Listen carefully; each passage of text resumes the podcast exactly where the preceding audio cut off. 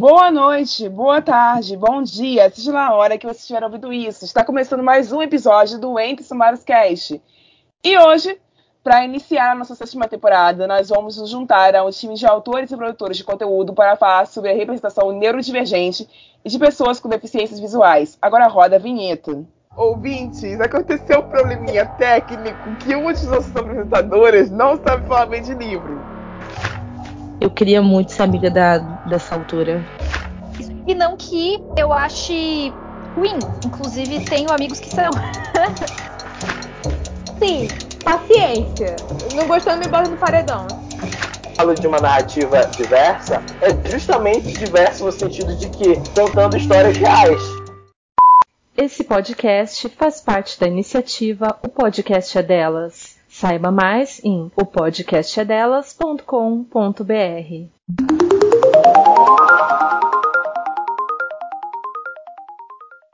Pessoal, sejam bem-vindos à nossa sétima temporada. E como eu prometi lá no nosso primeira parte de representação PCD no universo literário, nós viemos fazer esse segundo episódio para conseguir fazer justiça ao nosso catálogo. Então, como eu revelei lá no nosso Instagram, o arroba Sumários, essa temporada, essa temporada número 7, será a temporada dos crossovers, onde nós iremos incluir nessas gravações pelo menos um ou dois produtores de conteúdo para gravar conosco em cada um dos episódios. Então, para inaugurar esse nosso plano, eu trouxe para vocês aqui os ADMs do projeto Autistas Literários. Vocês encontram eles lá no Twitter pelo user Autistas Literal, e também aqui comigo está o, o escritor Eduardo Andrigo, que é o cofundador da Felton Studios. E agora eu vou passar para eles se apresentarem melhor para vocês. E vocês vão encontrar todos os links que vocês precisam para seguir e acompanhar o trabalho dessas pessoas na descrição desse episódio, seja lá qual for a plataforma que vocês estiverem ouvindo. Boa noite, eu sou a Nanda, mais conhecida como Ana, tenho 18 anos e sou autista. Faço parte do Autistas Literários no Twitter e sou aspirante escritora. Atualmente, escrevo dois livros originais sobre autismo e posto fanfics em uma plataforma digital. E o próximo é você, Edu.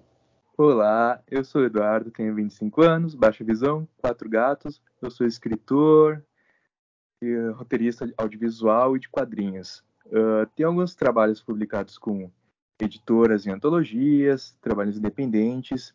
E o meu mais conhecido no momento é um episódio da série Faz de Contos que está disponível na Globoplay que é da Chapeuzinho Vermelho, sendo uma menininha cega.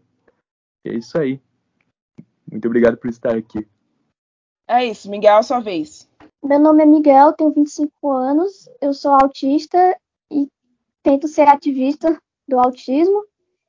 Ultimamente eu uso mais o Twitter e eu também sou homem trans. Ok, então é isso.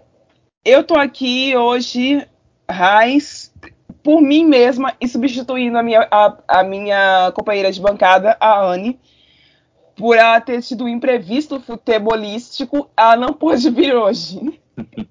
então, vamos lá.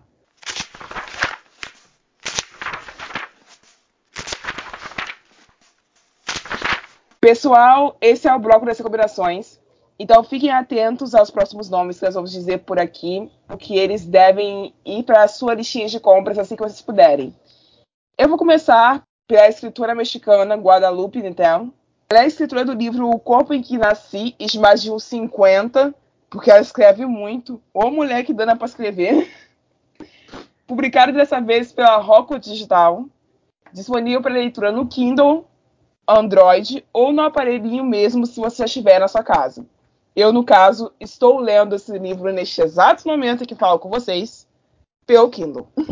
Inspirado na infância da, da autora, é um romance autobiográfico que fala de uma menina que nasceu com uma deficiência visual, que é representada por uma mancha presente em um de seus olhos, que borra o que ela enxerga à sua volta, mas também que exporta para as pessoas e para os objetos a digitais de seu próprio corpo. Uma das coisas que eu acho interessante sobre esse livro é que ele não é uma completa ficção. Então eu estou meio que burlando as minhas próprias regras aqui, recomendando ele para vocês. Mas é uma história muito boa, porque se vocês pararem para pensar, ele é criado num ambiente muito diferente do nosso. É um outro país da América Latina, é o México, no caso, e é um ambiente muito mais progressista do que o nosso aqui no Brasil. Então a gente vai aprender muito sobre o local onde essa criança cresceu, onde essa autora cresceu também.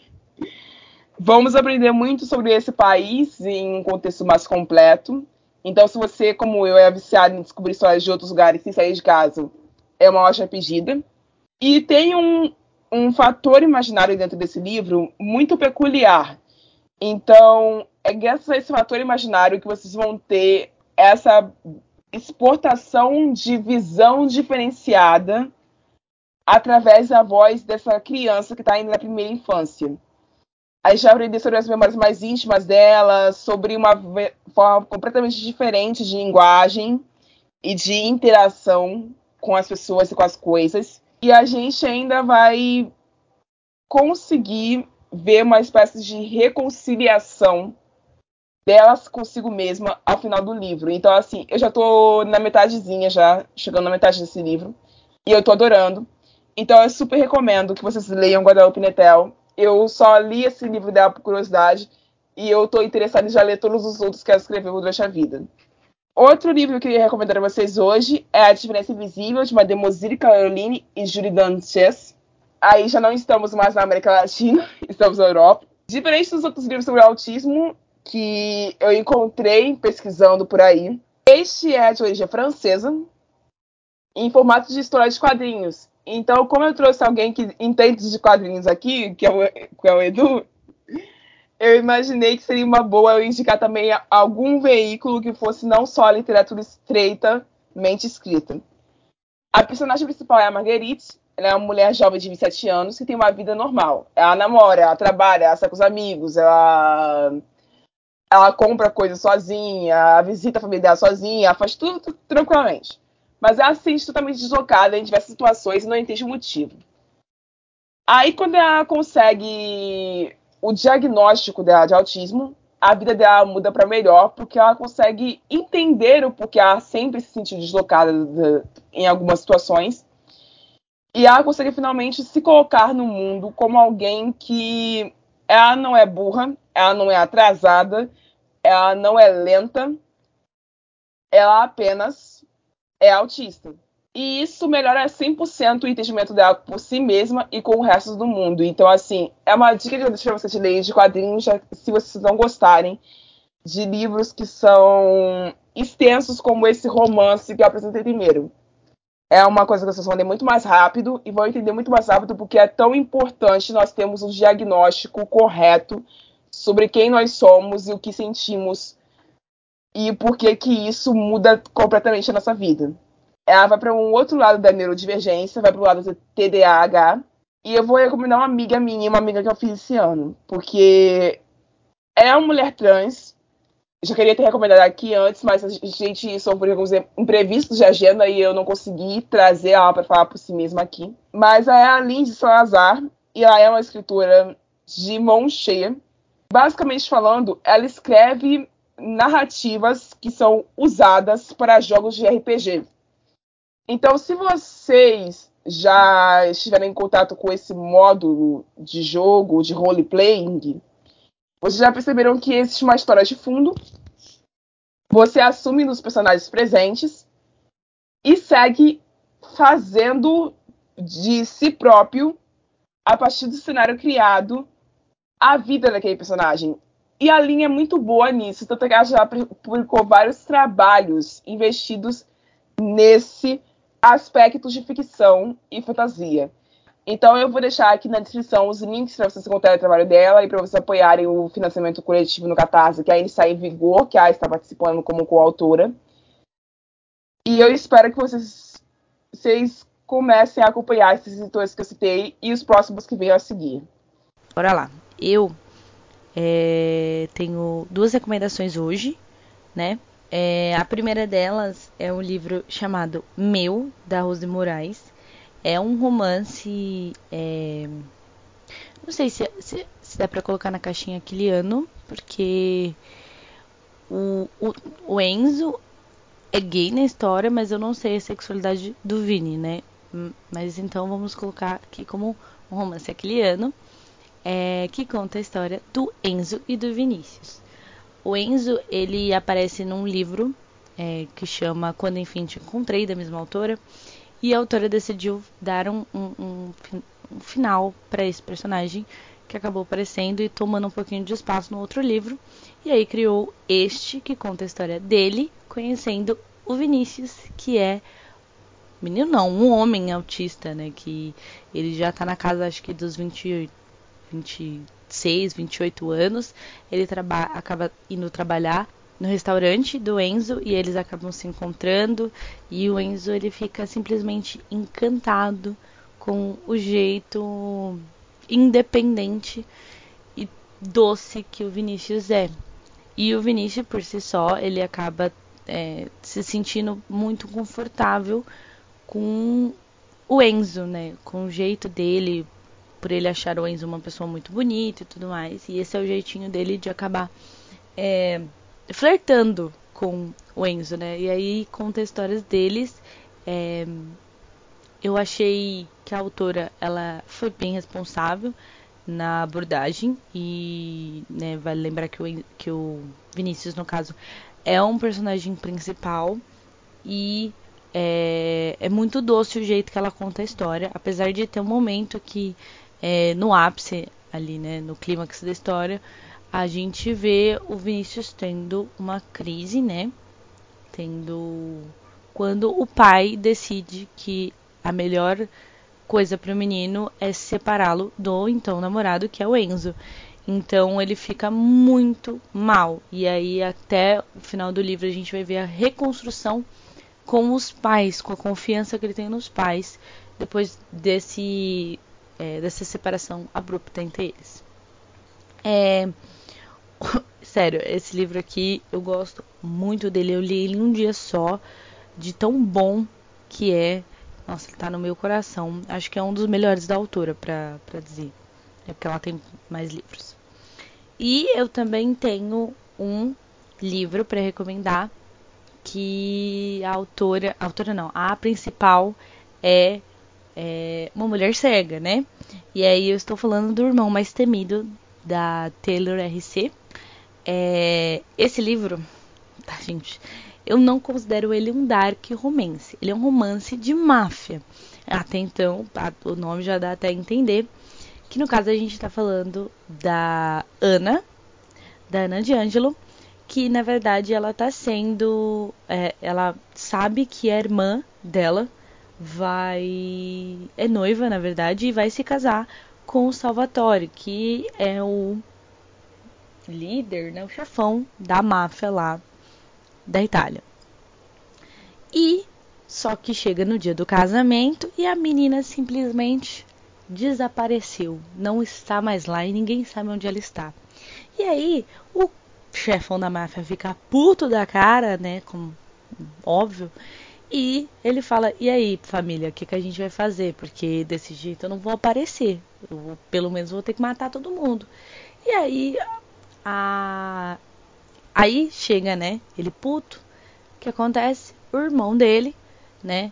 Que é a, a cabeça da máfia são os três irmãos, né? Que é o Mateu, o, Et, o Ettore e o Salvatore.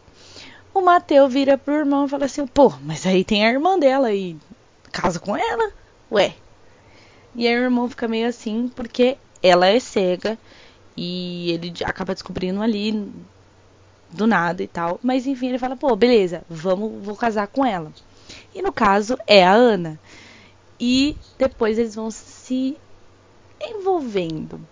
É, eu queria deixar claro aqui um negocinho que o livro ele tem um, algumas ressalvas que não, não é em torno da da Ana, da personagem dela e muito menos com é, a deficiência dela, né? ser uma pessoa cega. Isso no livro não tem problema e tal. Eu acredito que a autora até foi muito é, louvável fazendo. Não, não seria louvável a palavra. Ela ela foi muito sensível tratando os assuntos e principalmente porque na história a Ana ela vai é, se descobrindo porque como ela vivia só às custas da mãe e a mãe não queria que ela se é, entrasse em círculos sociais seja qual fosse não queria que a menina entrasse por ela ser cega a gente vai vendo uma desconstrução da própria Ana crescendo ao longo da trama. Então você percebe, tipo assim, ela fica muito assustada no começo com ter que se casar com o Salvatore, mas ela vira e fala, pô, não, vou fazer por causa da minha irmã. Então ela meio que, putz, beleza, vou, vou fazer isso aqui. Mas é, depois que acontece a cerimônia, ela é beijada e ela é beijada pela primeira vez, então tem todo um negócio nela, ela fica eufórica e depois, né, lógico, né, por ser um romance de máfia, tem é, o hot e o hot é muito bem trabalhado nas sensações que a Ana tem pela primeira vez. Então é muito legal isso que a autora constrói e vale lembrar por que eu falei que não é dark romance, porque o Salvatore, ele não é o mocinho da história, com certeza. E, e ele, boa parte do tempo, é um filho da puta.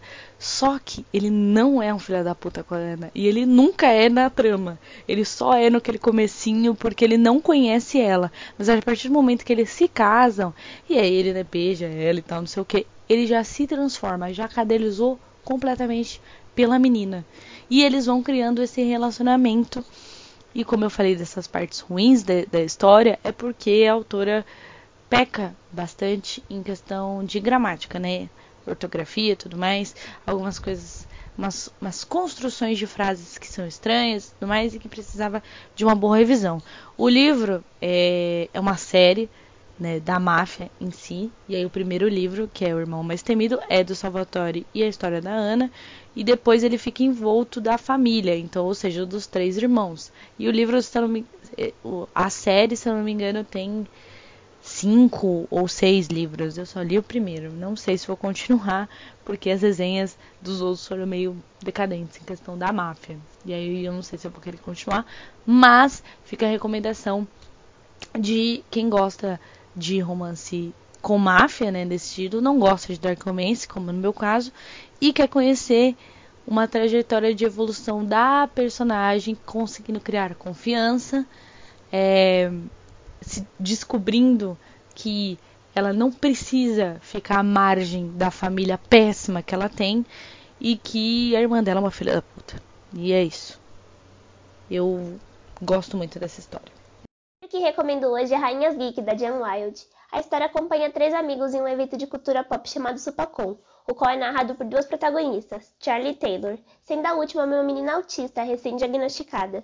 A personagem Taylor é cativante do início ao fim e acompanhamos todos os conflitos dela como se estivesse na nossa pele. Se você que estiver ouvindo isso for autista também, com certeza vai compreender o que eu falo.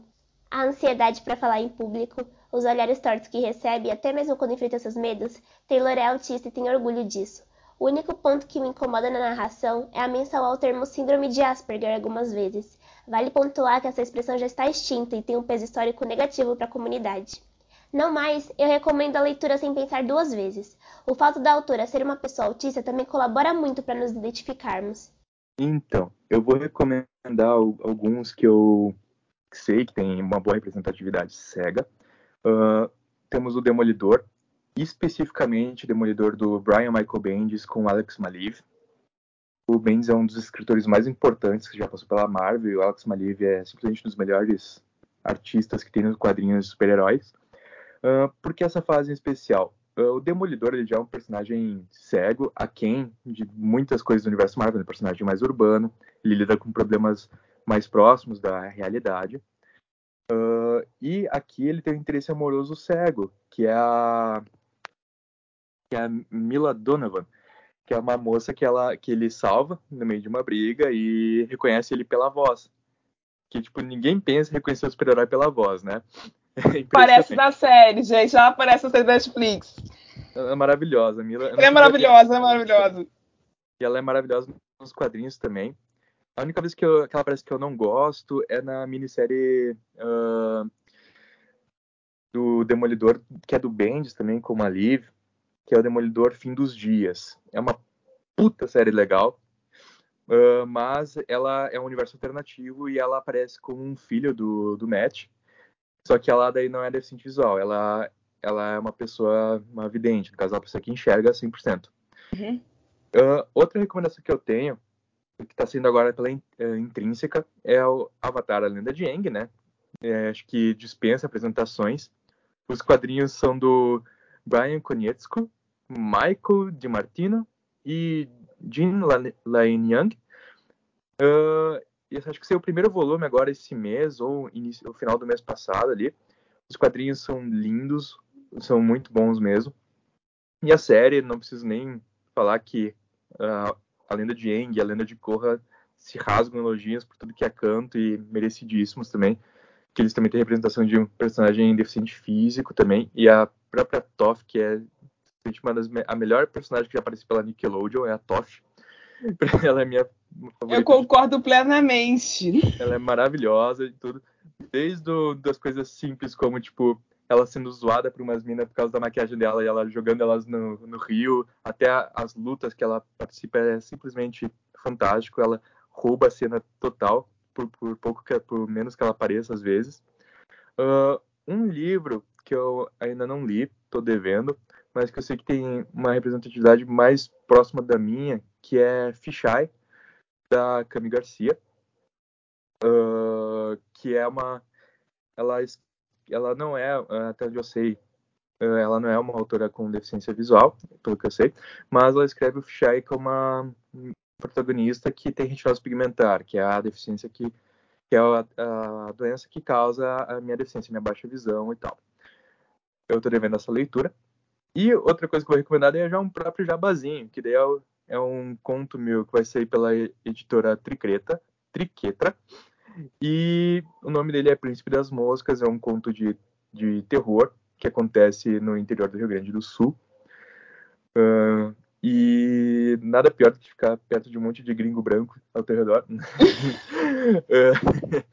e, claro, o protagonista ele é deficiente visual. E, eu, enfim, acho que é isso que eu tenho para falar. Espero que vocês gostem. E acho que uma boa recomendação também, que saiu pela editora Script, é Fala Maria, que é um, se não me engano, é um quadrinho mexicano também, que é de uma sobre uma menina autista que o, que o pai dela escreveu, no caso, sobre, sobre a filha. Eu só ouço elogios, mas aquele negócio, pais de autistas, a gente sempre fica com um pezinho atrás, né? Uh, né, Marcos Mion?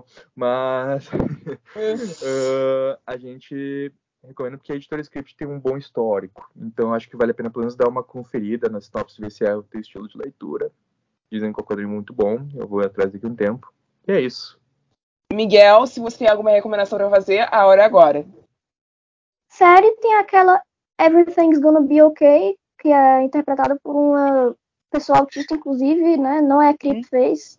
Creepface é isso, né? Que bota um personagem com deficiência, mas não contrata um ator ou atriz com deficiência para interpretar essa pessoa. E é muito importante, né? A gente contratar atores autistas para interpretar autista, porque geralmente quando é neurotípico é muito robotizado, muito estereotipado, fica horrível, fica uma coisa vergonhosa, que eu tenho até vergonha ali de assistir.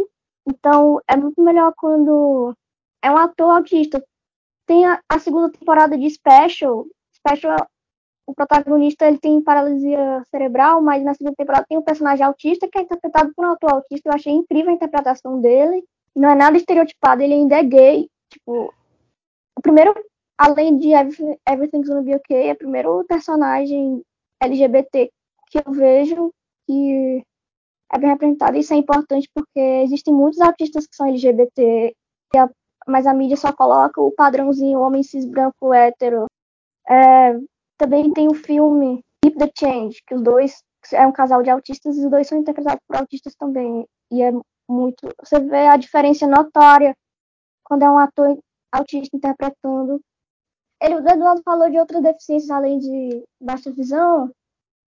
Então, tem um mangá que é The Promised Neverland, tem um personagem que ele tem uma deficiência, ele não tem um dos braços e ele tem baixa mobilidade numa das pernas. Mobilidade reduzida, precisa usar bengala.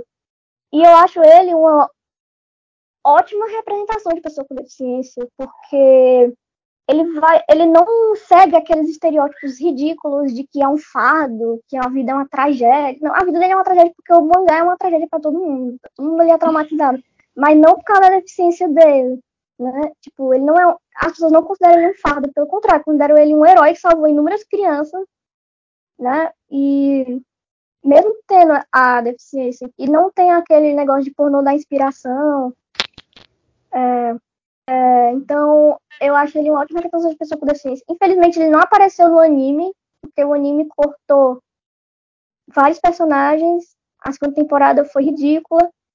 Então, ele tá só no mangá. Então, quem quiser uma boa representação de pessoa com deficiência no mangá, eu recomendo The Promised Neverland. Uh, acho que também queria complementar outro que agora me lembrei que tem um anime. Eu tenho, tá na lista pra mim assistir, inclusive falam muito bem, que é A Voz do Silêncio, que é sobre uma menina Sim. surda que sofre bullying. Me falam muito bem. Tá na minha é lista, muito mas, bom. É, mas como tá na, tá na minha lista do Netflix, tipo, tem lá coisas que tá lá há três anos. Uma hora eu juro que eu assisto. Então- Entendo perfeitamente como é que funciona. então uma, uma hora, uma hora vai. Ou senão eu pego o mangá, que eu vi que o mangá não, não tá tão carinho e, e parece tão bonito, tão bonitinho pelo que eu consigo enxergar dele, ele é tão bonito. Então, provavelmente, ou eu vou ler, ou eu vou, eu vou assistir A Voz do Silêncio.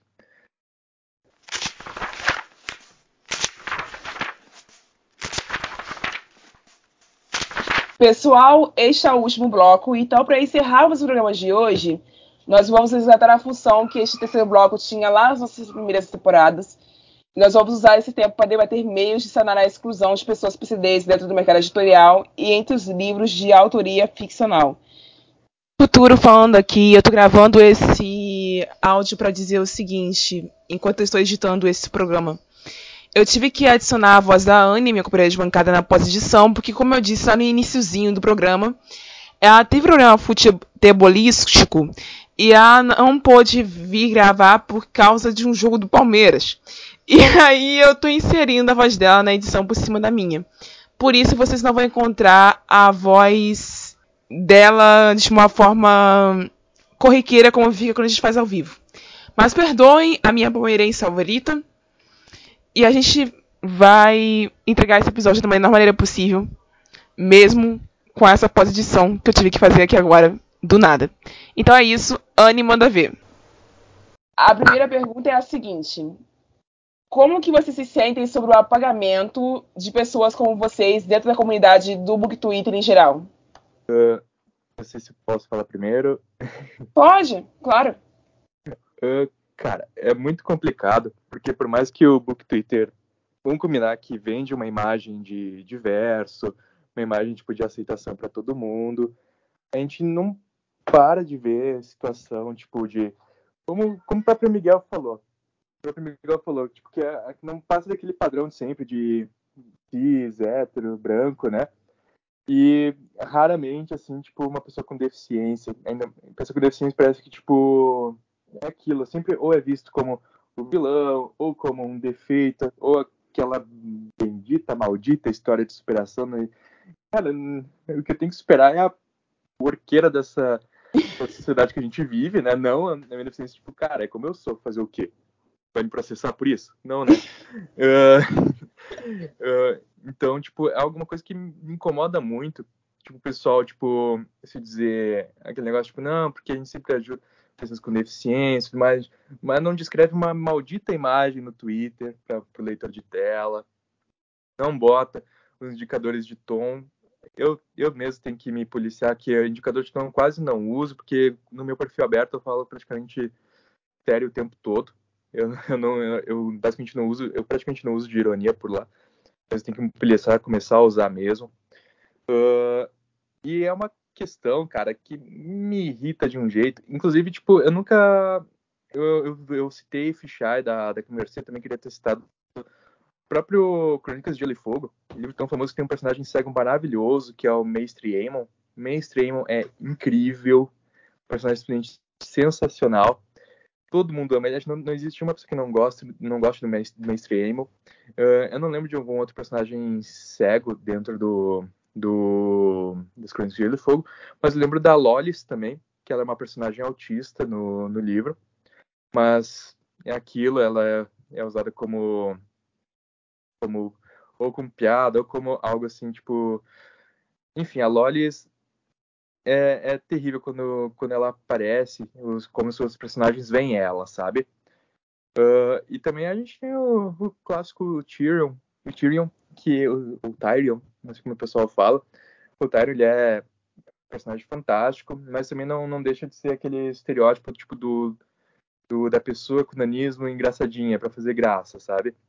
Apesar que tipo, ele tem mil e uma camadas, tipo, é como todos os outros personagens veem eles, e quando muita gente vê ele também fora, apesar daqueles dos discursos incríveis que ele tem e tudo mais, o George, R, o George R. Martin ama o Tyrion, isso é tão evidente quanto ele gosta do personagem, por mais que tipo, ele tenha uma derrocada extremamente brutal, né, a partir do, do terceiro livro, ele, ele vai numa espiral de, de ódio, assim, que vai consumindo ele, é sensacional. Tyrion é sensacional. Apesar de ser um personagem muito brutal e muita gente tipo, vê ele como engraçadinho, mesmo ele não sendo representado assim pelo próprio George, né, na escrita. E eu também quero ressaltar, tipo, quão pouco eu vejo pessoas com deficiência, tipo, às vezes fora do, do aspecto como fora do aspecto vilão, assim. Uh, no Homem-Aranha, se não me engano, tem o tem um personagem que é o que ele faz o Esmaga-Aranhas. Eu não lembro o nome dele exatamente agora, ele, que é ele o pai dele. Eu sei que o, o ele, que é o Júnior, ele, ele é um rapaz cadeirante. Ele é o vilão, assim. Uh, isso ele é lá nos anos 70, 80, eu não vejo ele mais aparecendo, na verdade. Só representações do Esmaga-Aranha. Homem-Aranha é meu personagem favorito, eu tenho uma tatuagem dele tudo em volta do Homem-Aranha, a gente também tem representação tipo da Madame Teia, que é uma outra personagem. Sim, sim, essa eu me lembro. É, que ela também ela é cadeirante, é uma personagem muito importante. Mas é aquilo, aquela coisa tipo, quando o PCD não é o vilão, o PCD é algo super místico, algo tipo com poderes que tipo, ela é cega, ela, além dela ser cega também, né? Ela ser cadeirante, ser cega, ela tem aquela visão da, da teia da vida e tal tipo, ela vê o que os outros não veem, isso me, isso me enche o saco. Eu gosto da Madame Teia, mas essa representação me enche o saco. De tão, tipo, meu Deus, o personagem PCD não pode ser só PCD, não pode ser uma pessoa comum. Não, ele tem que ser algo místico e tal para ser algo especial. Não pode ser só um bom personagem, sabe? Uhum. Uh, tanto que a Madame Teia, a original, ela acaba falecendo. Tem uma versão mais nova dela aí. Uh, que é a Maya Lopes. Não, Maya Lopes não, a Maya Lopes é a Echo. Também temos a. Junto do Demolidor também tem a Echo, falando na Echo, né? Que ela é uma personagem, se não me engano, ela, é, ela tem origem indígena e ela é surda também. Ela, ela é foda. Ela, ela é uma personagem foda assim mesmo. Tipo, ela não tem superpoderes nem nada. Ela só é, tipo, aquele básico do, o padrão básico do super-herói que sabe lutar super bem e tem uma, um corpo extremamente atlético, mesmo a gente não vendo eles fazendo exercício, né? É, é assim que todo super-herói. E eu acho que é uma, uma dessas coisas. Eu tô, inclusive, no meu, no, meu, no Quando Vai Ser com a Triquetra, o meu personagem, tipo, ele é pessoa com deficiência, ele tem baixa visão. Eu sinto muita falta, tipo, de. Mesmo nos quadrinhos que tem mais representatividade, até nos próprios X-Men, assim, eu sinto falta de ver o ponto de vista desses personagens, sabe? Tipo, quando é do Demolidor, tipo, os... uma coisa que eu acho extremamente idiota é quando eles tentam desenhar como o Demolidor enxerga. Sim, é complicado demais isso. É, tipo, eles colocam um quadro bem grandão, assim, tipo, de umas vibrações, assim, tipo... Cara, ninguém que é cego enxerga assim. Entre aspas, enxerga, né? Tem a percepção do mundo assim. Não, não é assim que funciona. Demolidor com certeza não é assim que funciona, sabe? Mas, tipo, eles tentam fazer e é sempre, ou é um chuvisco, ou é umas ondas, assim. às vezes até parece da Toff, assim, pra representar, tipo, os sons. Da Toff até acho mais ok na série, que, tipo, é só do toque e a vibração que aquele toque representa. Não, tipo, que ela vê tudo vibrando o tempo todo, como é com o Demolidor que eles tentam fazer parecer, sabe? Uh, é uma coisa que me incomoda bastante. Da Echo também, como ela usa o telefone, ela tem um telefone adaptado para ela, que tipo, o telefone lê, uh, bota numa tela o que a pessoa tá falando na outra linha, sabe, uh, transcrevendo, é bem bacana mesmo. Uh, eu vi isso, acho que no, no, Cavaleiro da Lua do Bendis também. O Bendis, ele gosta muito de trabalhar a diversidade. Ele trabalha muito bem a Jessica Jones, tra trabalhou muito bem no Demolidor, criou, bom, ele criou a Mila, né, a Mila Donovan, Ele, ele, ele que é criador também do Miles Morales, junto com a Sarah Pichelli, né? Personagem que tá aí grandão e é simplesmente perfeito. Se o Peter morrer e ele não for Homem-Aranha, eu fico re- revoltado, sim. Que não tem nenhum substituto melhor pro Peter que o próprio Miles. E. Cara, eu acho que é um pouco isso que eu tenho pra falar. Eu, eu, eu, me- eu tenho o próximo livro que eu tô escrevendo. Ah, ele só tá. Eu tô escrevendo entre aspas, né? Tipo, tá meio paradão. Mas Leão também vai ser um personagem com deficiência visual. E Eduardo, de novo, personagem com deficiência visual? Sim, porra. Vai ser mais um personagem com deficiência visual. Vocês tem um monte de gente sem deficiência aí nos livros. Deixa eu botar um, dois, três, pelo menos, como protagonista, né? Mas, enfim.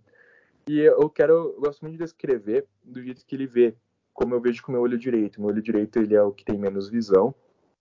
Eu vejo com ele, se eu fecho o olho esquerdo, tudo que eu vejo é torto. Eu vejo, tipo, um mundo torto.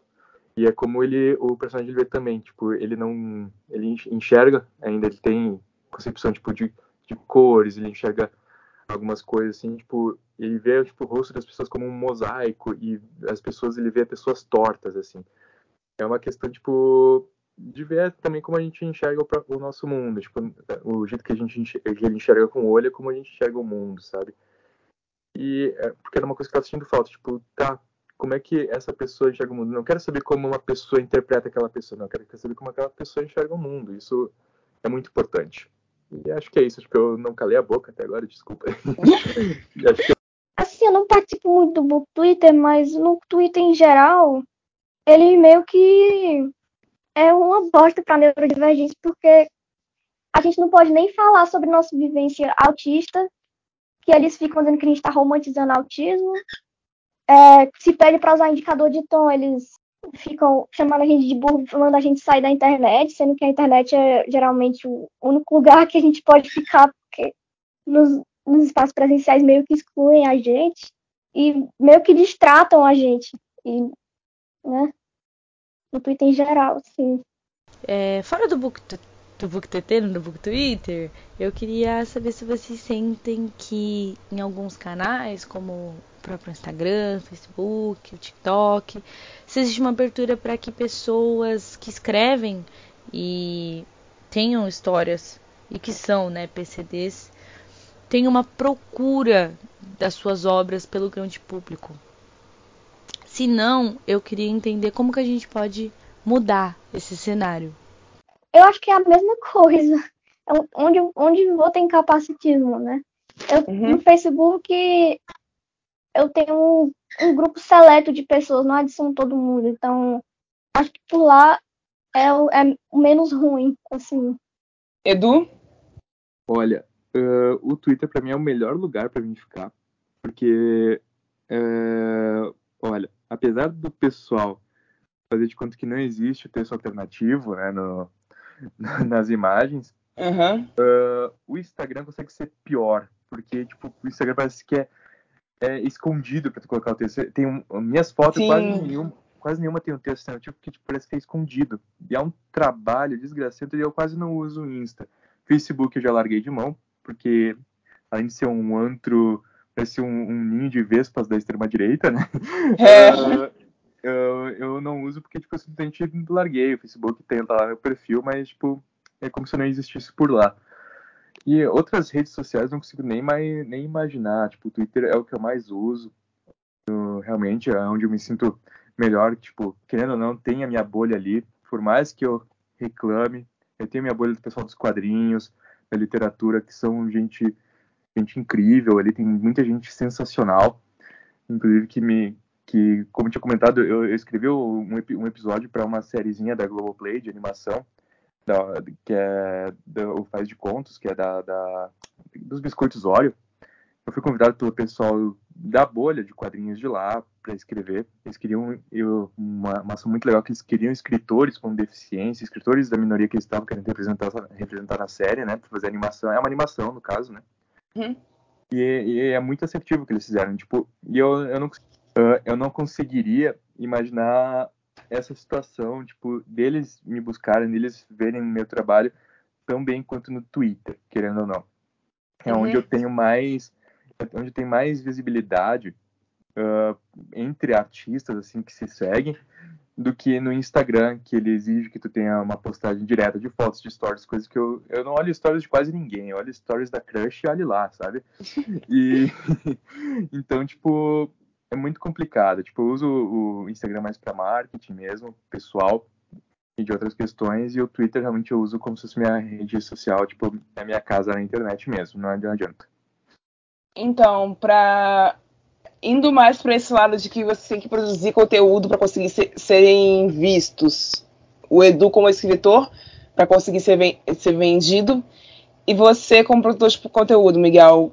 Qual é, qual é a maior dificuldade que vocês enfrentam além dessa disparidade de, de, de recebimento, recepção, digo no sentido de uso de indicativos de tom e texto alternativo? Qual, para fazer a divulgação, qual é a segunda maior é, dificuldade que vocês encontram no contexto de interação com produtores de conteúdo? Por exemplo, no ativismo, né? A gente fala uma coisa e vem um monte de gente atacando a gente, dizendo que a gente está sendo dramático, fazendo mimimi, que não é nada demais.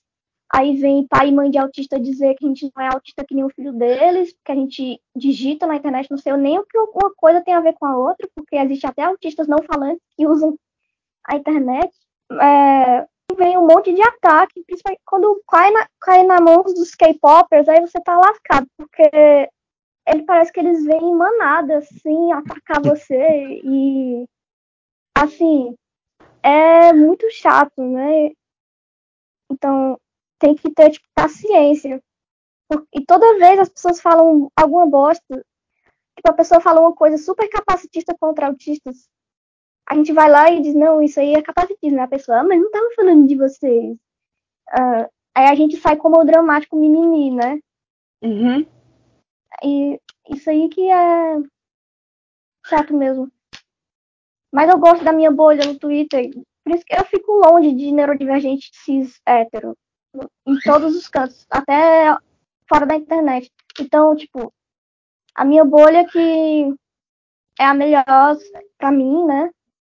Eu não gosto de sair dela. Aí, aí o povo fica, ah, vocês vivem numa bolha, não saem pro mundo real. Claro, porque vocês me expulsam das bolhas de vocês, eu vou pra minha, então, né? É bem esse tipo de sentimento mesmo. Então, assim, uma pergunta que o Edu já respondeu quase que involuntariamente, mas eu vou fazer de novo porque eu quero ouvir de você, Miguel qual é o pior cenário de construção de personagens para pessoas neurodivergentes? Porque o, o, Edu já me respondeu isso quando ele falou sobre a forma como desenha o, demo, o que o Demolidor enxerga. Mas eu queria ouvir de você. Qual é a pior forma de cenário de construção de personagens que você vê em, em, em neurodivergência até agora? Olha, eu não gosto de quase nenhuma mídia que tenha autista canônico a maioria dos que eu gosto são headcanons, porque os canônicos são, tipo, escritos por não autistas, interpretados por não autistas, e fica aquela coisa ridícula. Geralmente é um machista em céu, é, branco, que fica, tipo, fica, eu não consigo namorada porque eu sou incel.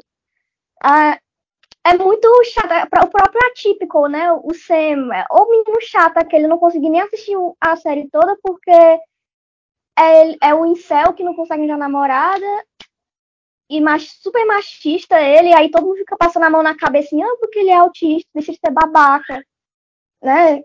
É, e eu acho isso muito chato. Também tem aquela coisa de que né? Você vai contar a história de um personagem autista, só que ele não é o protagonista da própria história, é a família. É o quanto os pais sofrem com aquele filho, né? Tadinha da família dele. Né? Outra trope com um personagem neurodivergente que eu detesto. Porque a gente não pode nem ser protagonista da nossa própria história. Sempre é sobre alguém, sempre é sobre as pessoas que convivem com a gente, nunca é sobre a gente. É, se a, se a família sofre, né? Imagina o autista, ele sofre em dobro ou em triplo por causa do preconceito. E eu tô, assim, cansado dessas representações que não são representações de verdade. Porque sempre é o mesmo padrãozinho na artista nerd em matemática, que parece um robô, e é incel, e machista, cis hétero. Tá, tipo, por isso que eu não gosto desse, da maioria dos personagens autistas canon. Faz sentido. Então, é, eu zerei todas as perguntas que a Anne tinha, tinha, tinha feito, então eu vou fazer a minha para poder encerrar a gravação de vez. Como vocês sugerem que nós, pessoas sem deficiências, ajudemos vocês como aliados para poder fazer mudar de verdade esse cenário? Primeiro, é você não se achar o dono da razão, porque eu vejo muito não autista fazendo isso. Acho que sabe tudo sobre autismo, porque tem o primo do pai do carteiro que é autista. Aí, não, mas meu primo é autista, meu irmão é autista, eu sei sobre autismo. Aí, quando a gente fala, aí eles ficam, não, você não fala por todos os autistas. E tu fala? Nem autista tu é? Né? É, então, é, a primeira coisa é isso, né? Não se achar o saber supremo. A segunda coisa é você seguir ativistas autistas e ver, e tipo, tal que a gente fala, porque às vezes o que a gente fala vai magoar você, porque toca bem na sua ferida capacitista.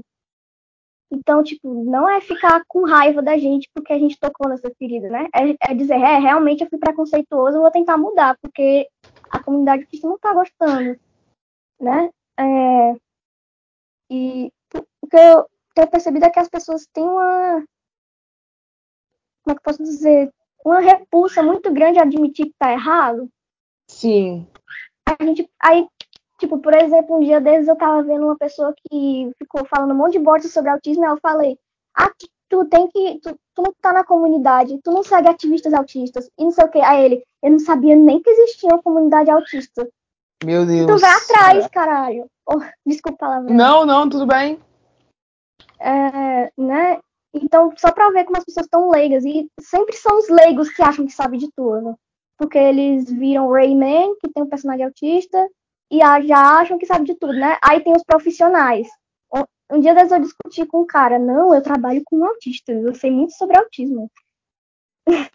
Aí é, eu fico assim, pé da vida com esse povo, porque você trabalha com autismo, você não é autista, caramba, tu não sente o que é autista na, na pele, né?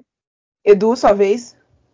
Eu vou querer complementar um pouco o que o Miguel disse, porque pode crer, o tanto de gente que não faz uh, tanto na escrita quanto na própria vida mesmo, porque tipo, assim, o que eu tô que eu ando escrevendo, que eu escrevi com representação com deficientes no caso, são vivências assim, dos deficientes visuais são vivências minhas, vivências minhas, e as pessoas têm que entender que como qualquer outra pessoa, cada deficiente tem uma vivência, uma vivência diferente, né?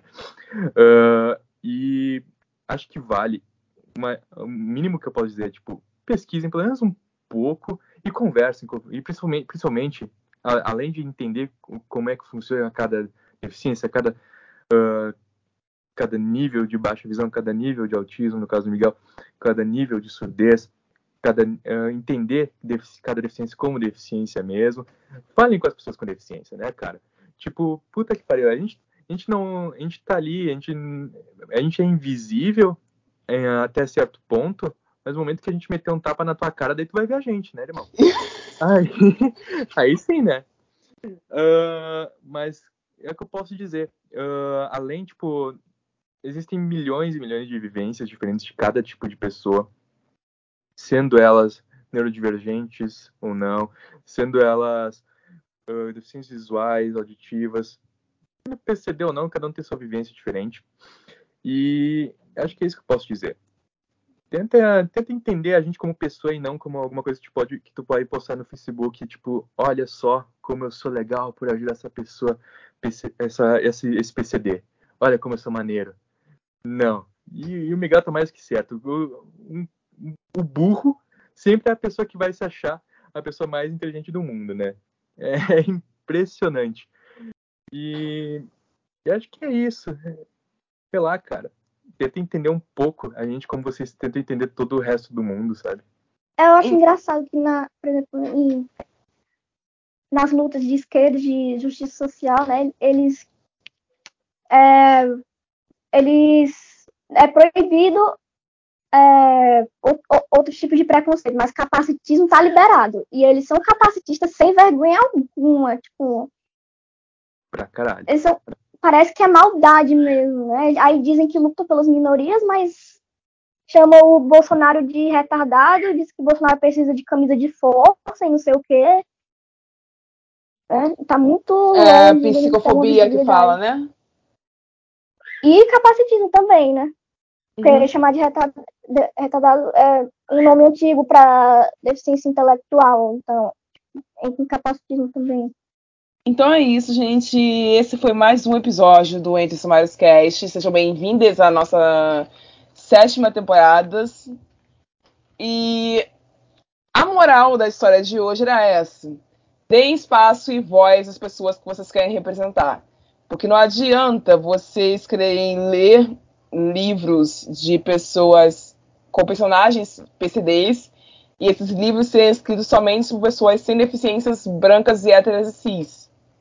Isso não funciona. Isso não ajuda. Isso não satisfaz o conjunto.